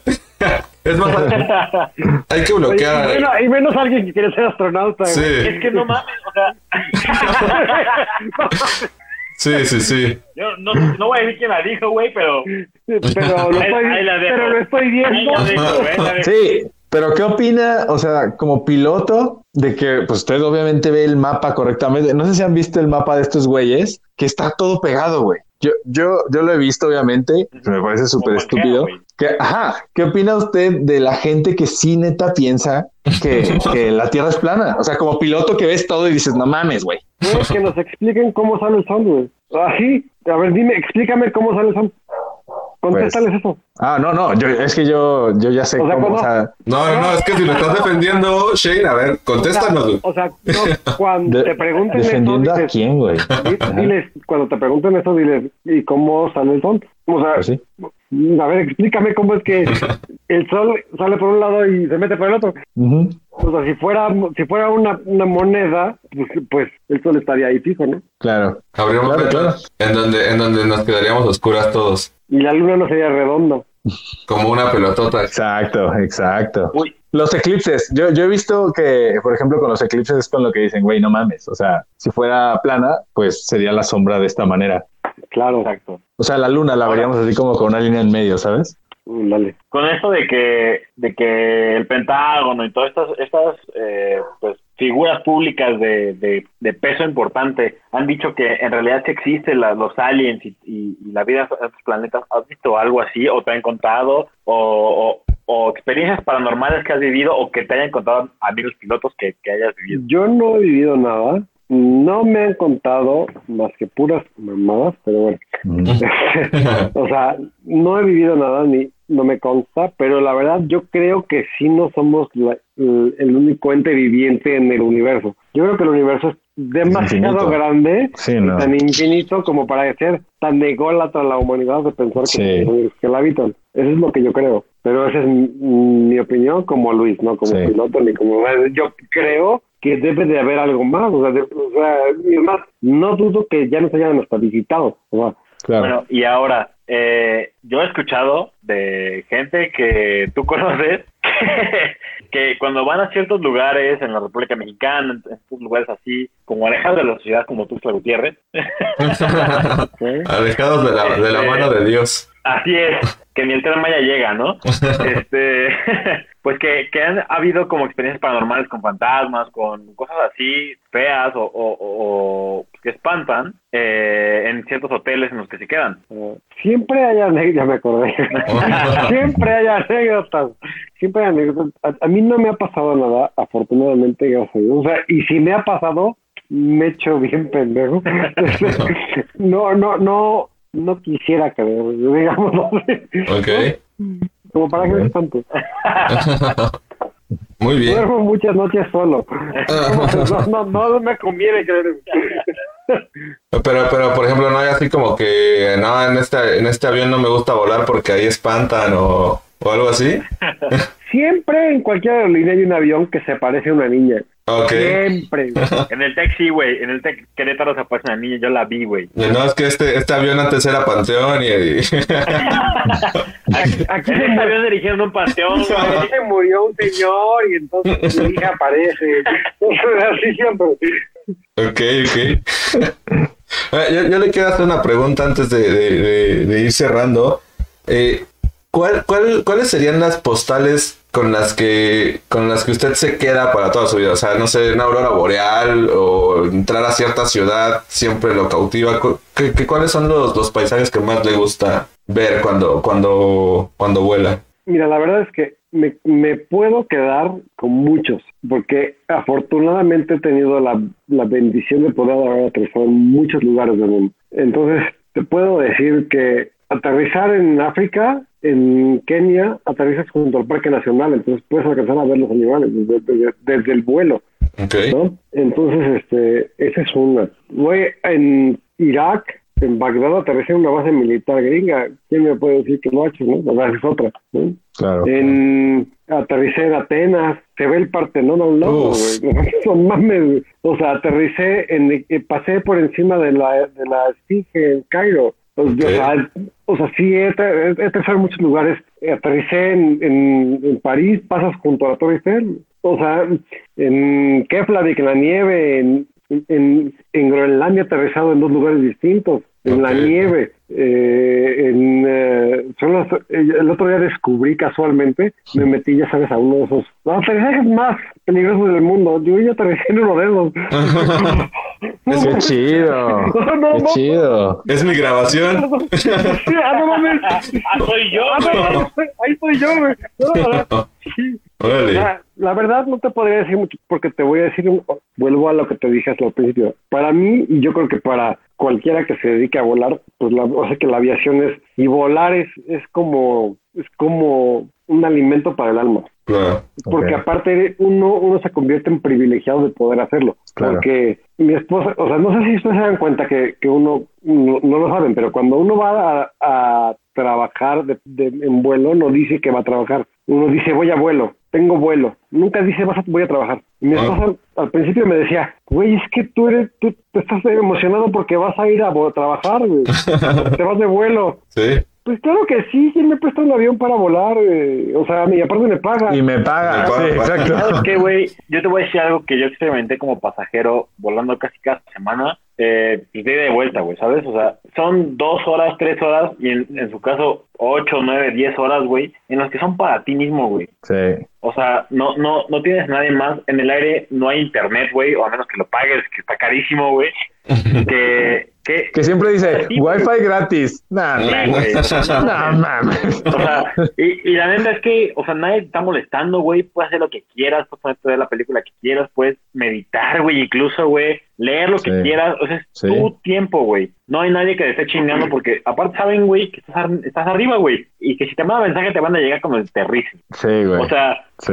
te van a llegar dos, tres, siete, catorce horas después, güey, y se Sí. acabó, güey. O sea, ese tiempo que está arriba es para ti nada más, nadie más te va a estar chingando, güey. Sí. O sea, es tuyo. Ah, A mí me ha pasado que, que bueno, ya me voy, hasta ahí nos vemos. Yo, yo siempre a mi esposa toda la vida le mando mensaje. Ya me voy para que sepa que, para que no se preocupe, ¿no? Ya me voy, adiós, te hablo de gan. Güey, aterrizo tres horas después, 47 mensajes, güey. ¿Qué pedo, güey? ¿Qué pasó, güey? O sea, tre- 18 chats, güey, así que, ¿qué pasó? Me perdí de la vida del mundo durante tres horas, no mames.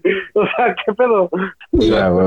Oye, ahorita llegó una pregunta eh, en mi chat, güey, bastante controversial, o sea, es algo que está ahorita muy de, de, de, o sea, de su vida, güey, y, y Ah, no, ya, ya vamos, del- ya vamos de bajada, güey. Ya vamos de bajada, ya estamos No, aterrizando. no, no, o sea, esto va a dar, va a estar chingón, güey. A ver. Dice, ¿por qué hay pocas mujeres en la aviación? Siendo que, o sea, yo considero que Amelia Earha- Earhart fue de las primeras pioneras en la aviación del mundo. Yo creo que la pregunta está mal cuestionada. ¿Ok? La pregunta es por qué hay tan pocas mujeres en la aviación en México. ¿Ok?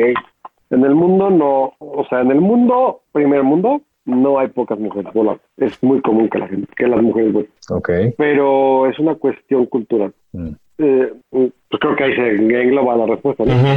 No, no, no, o sea, sí. es una cuestión cultural. En México apenas hace, te estoy hablando, ocho años, empezó una revolución, diez años, empezó una revolución donde una liberación, lo voy a de- denominar así, feminista y femenina, no quiero, no quiero ser despectivo, al contrario. No, no. O sea, la mujer está empezando a tomar roles que, que antes no eran de ella. Y entonces es lo que está pasando.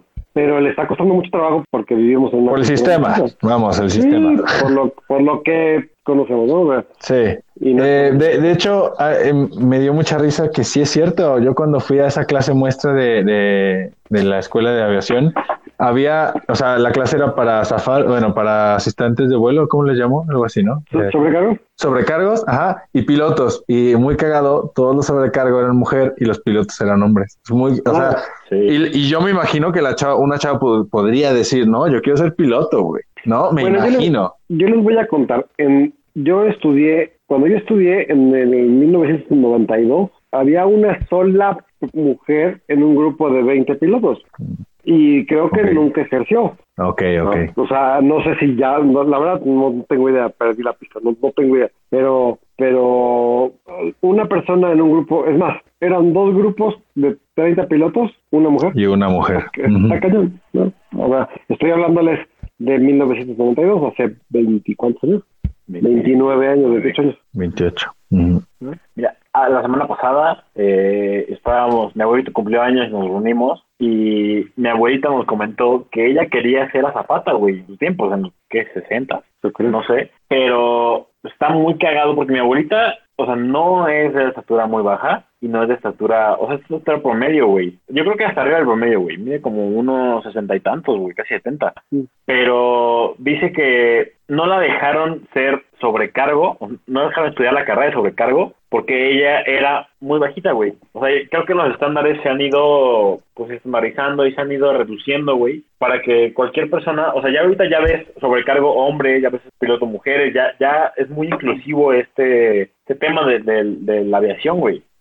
Pues sí. Yo creo que es muy benéfico que haya que este cambio cultural se haya Sí. porque Sí. porque ya tu perspectiva cambia, ¿no? Tu, tu forma de ver las cosas cambia. Sí. Por ejemplo, a mí me ha tocado tener primeros oficiales mujeres y yo la verdad es que yo soy bien mal hablado. ¿no? No, y la verdad es que yo les también les digo, güey, eres primer oficial y yo hablo así. Me da mucha pena, sí me dirijo con respeto, pero si yo digo un güey no te vayas a ofender, ¿no? Claro. O, si, o si digo un, ay no mames, pues así hablo yo, o sea, Sí. estamos en este medio y así es este, o sea, no es por el medio, es porque así es, ¿no? Pero sobre aviso no hay engaño. Y si te lo digo, y si lo digo es porque así hablo yo. Claro, y, y va a pasar y no es por no o es sea, ofender, ofendas, pero ¿no? O sea, pues, Claro, claro. no mames y digo, ay cabrón, ¿no? O sea, pues así soy. Sí. Y pues, ni modo, o sea, perdón. No se ofendan, ya digo, ya estuvo suave, chavos. Ya has pintado, ¿verdad? Perdón por la por la palabrota, pero Perdón ya- por la palabrota. No, pero bueno, Bueno, mira, tenemos dos preguntas para cerrar. Una de ellas es, capitán, tengo una duda muy importante. ¿Por qué la bocina de los anuncios del piloto suena tan de la verga? Pues la verdad es que no quieren que te enteres qué están diciendo. Sí, ¿verdad? Es como. No, no, es que en español, güey, suena por poca madre, güey. Es como, buenas tardes, soy el piloto tal, tal, tal, tal, tal, Sí. El vuelo de hoy es tal, tal, tal, tal, vamos a a la altitud de tal. Y en en inglés es como... Espera, espera, espera. Pa- parece que la primera parece una llamada sin, sin problema y la segunda parece que estás por radio en el Congo, ¿no? La, se- la segunda parece, la segunda parece el primer capítulo de Radio Pug, güey. O sea, güey, igualito, sí estuvo de la verga. By the way. Ahí vamos, ahí vamos. Bueno, y la segunda es lugar favorito del mundo que haya visitado por trabajo. Mm, cuenta que, sí, sí cuenta. La verdad, mi lugar favorito del mundo es París. París. París, París yo no lo cambio por nada y yo regresaría las veces que fuera necesario. Qué chingón. Y es más, les puedo decir que puedo morir en París. Ah, es mi qué lugar favorito del mundo. Es mi lugar favorito. Chido. A ver, Búho, tu lugar favorito del mundo, güey, en el que te puedas morir, güey. Pues, no sé, yo creo que aquí en Querétaro, güey. Toluca. Ay, ay, ay, ya, ay, ya moriste, güey. Para allá voy, para allá voy. ya no existes, güey.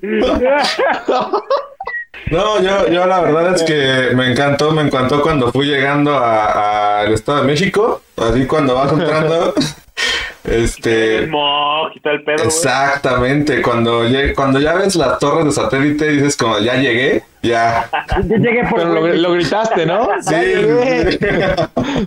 No, la, la verdad es que, pues, no sé, me imagino, me imagino. A, a mí, a mí me ha gustado mucho como, como ver de repente estos, este, estas simulaciones de vuelo y todo. Y me imagino que va a estar muy cabrón llegar a Suiza. O sea, pasar como por esos, esos paisajes que, que de, de película, pero ya estando ahí en el avión y todo, me imagino que va a estar muy, muy cabrón, ¿no? Yo creo que ese podría ser un, un buen destino que, que algún día, algún día que, que me quieran llevar en la cabina del avión. Eh, eh, señor, por favor.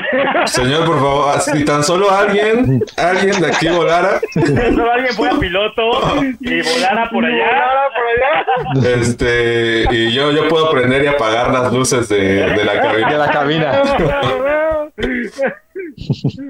¿Y tú, Shane, qué onda? Pues yo creo que Granada. Me podría morir en Granada. ¿Está padrísimo? Sí, sí, es precioso. Me gustó mucho. Sí. Habrá ¿Tú, que Wendy? no. Sí, sí, sí, sí. De verdad, sí. Es, es maravilloso, sí. ¿Tú, Wendy? Yo, la verdad es que mi sueño, desde que tenía como 10 años que jugué Assassin's Creed, es conocer Ah. Italia, güey. Y, y a mí me gusta mucho el arte y me gusta mucho todo lo que conlleva la historia del Renacimiento y de cómo hemos ido avanzando hasta este, este punto en la historia, güey, gracias a, a ese arte, güey. Y yo creo que si me pudiera morir en Florencia, güey, o en Venecia, tirar mis cenizas ahí en el en, en, el- en, en Venecia, güey, yo sería completamente... Florencia, güey. Florencia es de segundo top. Uy, güey, Grecia, güey, Grecia también estaría muy cabrón, güey. ¿En el templo de Zeus, güey? ¿O ahí con Imagínate. Güey? En las 12 casas de... Que me tiren ahí donde sea, güey, aunque sea en la... aunque sea ahí, y, y- y de aquí de México, Aquí de México. La neta, güey, es que... Uf. No sé si es por lo que viví en Querétaro, güey, pero creo que es de las ciudades más bonitas que existen en México, güey. en la oveja Me negra, gustaría... La abeja negra, güey. Hay que me tiren, güey, del canal, güey, de la abeja negra, güey. hay que me No, entierren. no, me, me, me gustaría mucho conocer el- la ruta del Chepe, güey, que dicen que es muy bonita. La verdad, me, me encantaría conocer allá, pero sin duda, el Mar Caribe. Ok. El Mar Caribe, güey, ahí que me avienten. Nice. A mí que La me... es que Holbox en México es poca madre. güey. ¿Dónde? Holbox. ¿Dónde está eso? En Quintana Roo. Ah, es, ok. al, es al norte de Cancún, digamos, de la península. Mm, ok. Hay una ahí, hay una ahí eh, como peninsulita, como islita, digamos, y está bien padre, porque no hay ni, no hay ni Telcel, cabrón. Entonces, no te molestan nada. Está para ir de novios cinco días sin que enterarte de nada, cabrón. Vámonos todos. Vámonos de novios. Por eso, Beso, beso de tres. Sí, güey. Oye, ¿no? aparte viene el 14 de febrero y acaba picando la llaga este carnal. ¿no? Sí, sí, sí. Cámara, cámara, cámara. Está Oye. padrísimo ahí boss. Muy bien, Lo, excelente. lo voy a apuntar en mis notas para el futuro. Sí, claro, para un futuro. En, en tu bucket list. Sí. Bueno, pues Ay, la verdad es que nos divertimos muchísimo. Ya, ya, nos, ya nos echamos tres horas. Yo creo que nunca habíamos grabado No tanto. En, bueno, pero hubo, hubo 15 minutos de, de descanso, entonces. Este, ya, Por ya. eso. Ya, ya. Fue por eso. Este, la verdad es que nunca nos habíamos divertido tanto platicando con una persona. Yo creo que se nos quedaron muchísimas cosas todavía eh, en, en el tintero. Sí. Y este, le queremos agradecer muchísimo por, por, por habernos apoyado en este capítulo, por haber apoyado durante tantos años a este cabrón. Este. Pero es que me está haciendo una casa, güey. Por eso. ah, ok. Ya. Bien, bien, bien. Es por compromiso. No es de a gratis. Es por, com- Es es por pagado com- este- es por compromiso. En cuanto termine, ya, ya que ni me hable. Ya, la verga, ya, sí, ya, ya. Me trajo, me trajo. No, esperemos que se haya divertido, que, que le haya pasado muy bien, ahí recordando algunas, algunas aventuras por, por África. Sí, claro que sí. Gracias a ustedes. Y este, y pues les queremos agradecer a todas las personas que se aventaron el en vivo también. No, no, no, no es sencillo no aquí. manches. No es sencillo Que aquí. sean entretenido y que hayan podido preguntar y que si no les si no les contesté pues fue porque no me preguntaron ¿eh? No- Ah, Sí. ya lo leyó todo, güey, ya. Eh, nosotros leí- leímos todo. También un saludo a Viri que va llegando. No, pues que ahí, ahí- ahí le, hay que le eche para atrás al video. Este, y pues no sé si quieren agregar algo más. Saludos que tengan. Yo algún- tengo un saludo, bueno, unos saludos. A ver, Eh, échale. a Vanessa Barrera, que me lo pidió mucho desde la vez pasada. Te mando un saludote. Eh, al Justin y a Topi, que también son top en, en Radio Pug, güey. A Jan, a Jan Rodríguez, que la neta hoy no pudo, pero porque tenía clase. Pero ahí va. Es un super fan. Y mi último saludo es para Loboy, que siempre está al pedo con Radio Pug, aunque tenga clase, güey. eso Y para James, para James también. Para James. Otro, otro de los trabajos que, que implica el estar ebrio todo el tiempo. claro, sí. El buen James. Jamie. Este, Shane, ¿tienes algún saludo? Sí, güey, para todos mis morros del cadete que juegan mañana su primer juego del año en España y la neta, pues un chingo de éxito. Mucho éxito. ¿Mañana o, o- o ya, bueno, al rato, ¿no? Para ellos. Bueno, en, en unas horas, sí, güey. Unas horas. Muy bien, muy bien. Buenísimo. Eh, capitán, ¿algún, No, pues algún nada. Saludo final? yo nada más agradecerles a ustedes por porque nunca me había es con la derecha güey Ah, verga. Pues sí, claro. Sí, es mi derecha. Mira también. La mía nunca no, güey, sí, sí, con la izquierda, güey. Ay, ay. Qué bueno que solo picabas el, el botón de la luz, güey. No, por eso. hubiera matado, a ver güey. por eso nada más picaba ese botón Ese pedo, güey, no me juzguen. yo nada más quiero agradecerles que me hayan considerado y, y quiero también decirles que los conozco desde hace mucho tiempo a, a, a todos bueno a este güey más pero los conozco mucho. Si necesitan cualquier cosa en cualquier momento no duden en comunicarse conmigo en llamarme siempre estaré para ustedes. No, hombre, ya cuando esté en el aeropuerto voy a decir que no, que no sabes quién soy yo. bueno. Yo conozco al más quiero capitán. decir una cosa. Si pasa eso te mando a la verga ¿Cómo que no me van a dejar manejar este avión? A ver, Manejar, güey. manejar, manejar. Ah, la verga, güey, sí, güey. Dos cosas más, güey. Un saludo a Gildardo Paniagua, güey, que siempre está al pedo con Radio Sí, qué pedo, ¿eh? en todos lados, güey. Ese, güey supo que yo hablaba de la de serpientes en un avión, güey. Sí, güey, qué pedo, güey. Y segunda, güey, la neta es que por todo lo de África, güey, todo ese pedo, agradezco mucho poderme estar chingando un whisky con mi papá, güey. Ahorita, güey. y la neta es que eso no lo cambia por nada, güey. bueno nos acabamos un pomo güey Híjole. Por favor, capitán, capitán, Capitán. usted es un ejemplo para la juventud, no por favor. trabajando Ah, es verdad, es verdad, es Y aparte verdad. es mi hijo que tiene ya venía así, ya venía así. ah venía vacío tenía, un, tenía un hoyo, güey. Tenía un hoyo, sí, sí, sí, ¿qué pasó? No, la verdad es que les queremos agradecer muchísimo por haber aguantado tres horas de vivo. Este, para las personas que nos están escuchando en Spotify, pues vamos a tener que cortar este capítulo en dos. Y les queremos agradecer mucho.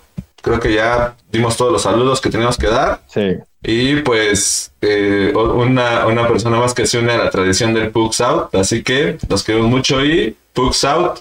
Pugs out. Pugs out. Pugs out.